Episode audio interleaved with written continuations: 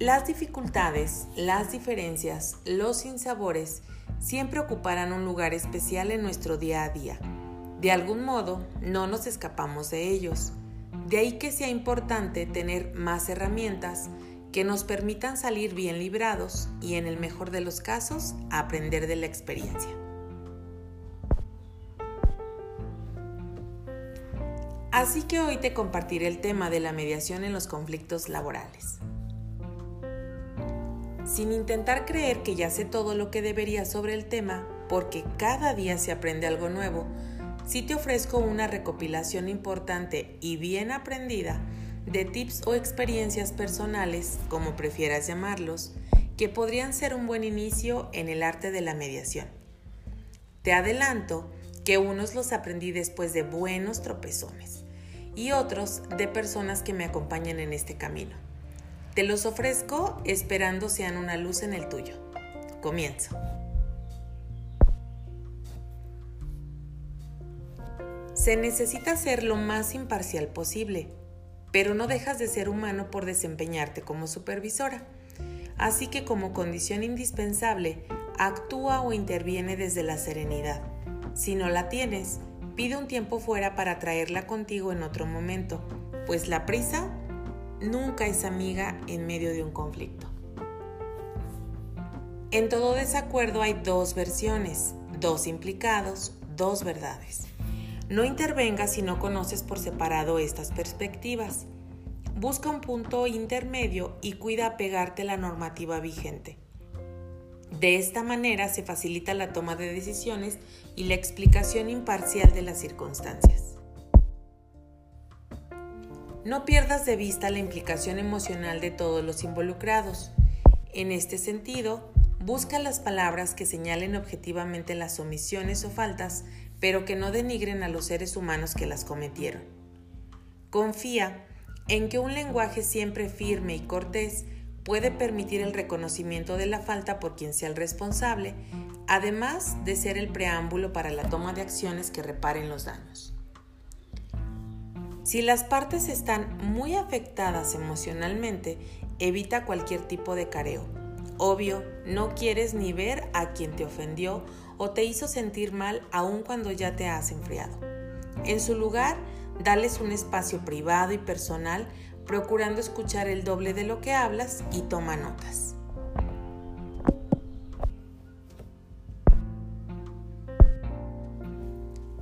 En la recuperación de información de ambas partes, indica el deber ser y explora si agotaron todos sus recursos para resolver el conflicto.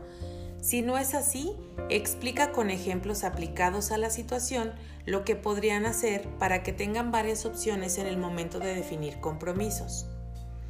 En el encuentro individual, al final agradece la atención, la disposición y expresa con, convicción tu deseo y expectativa de que la solución será un desafío alcanzado por ambas partes. Importante. Documenta los hechos de la forma más descriptiva posible. Evita adjetivar y pide a los involucrados que hagan lo mismo. A veces, al escribir lo que nos ocurrió, la perspectiva comienza a cambiar. Gira un documento final en el que asientes los hechos y experiencias de ambas partes y los acuerdos con los que cada uno se responsabiliza. No olvides hacerlo llegar por medios oficiales, por ejemplo, el correo institucional. O bien, entrégalo a cada uno por separado de manera física para recuperar sus firmas, dando fe de lo que en él se asienta y afirmando sus compromisos. En este documento, si la situación lo amerita, resalta las acciones y o actitudes positivas que sí hicieron o tuvieron los involucrados, porque no siempre se actúa mal todo el tiempo. Haz hincapié en que equivocarse es parte de aprender y que cualquier falta puede rectificarse.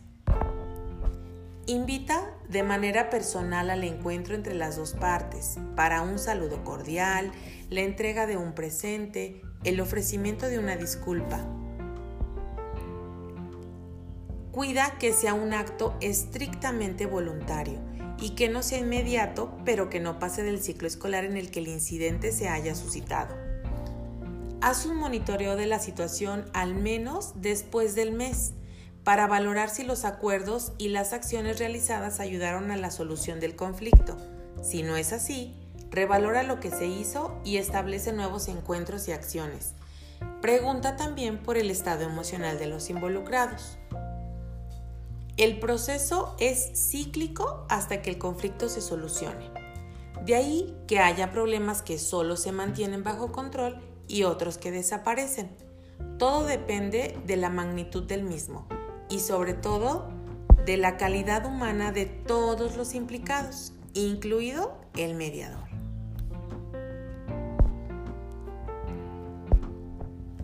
Trabaja a nivel escuela o zona desde una cultura de la prevención, por ejemplo, desde el establecimiento de protocolos claros para dar solución a problemas recurrentes, la pedagogía del cuidado, el uso de un lenguaje elegante para hablar de otros, el autocuidado físico y emocional de los docentes, directores y personal de apoyo, y una clara explicación de cuáles son las vías y las formas de comunicación para atender desacuerdos.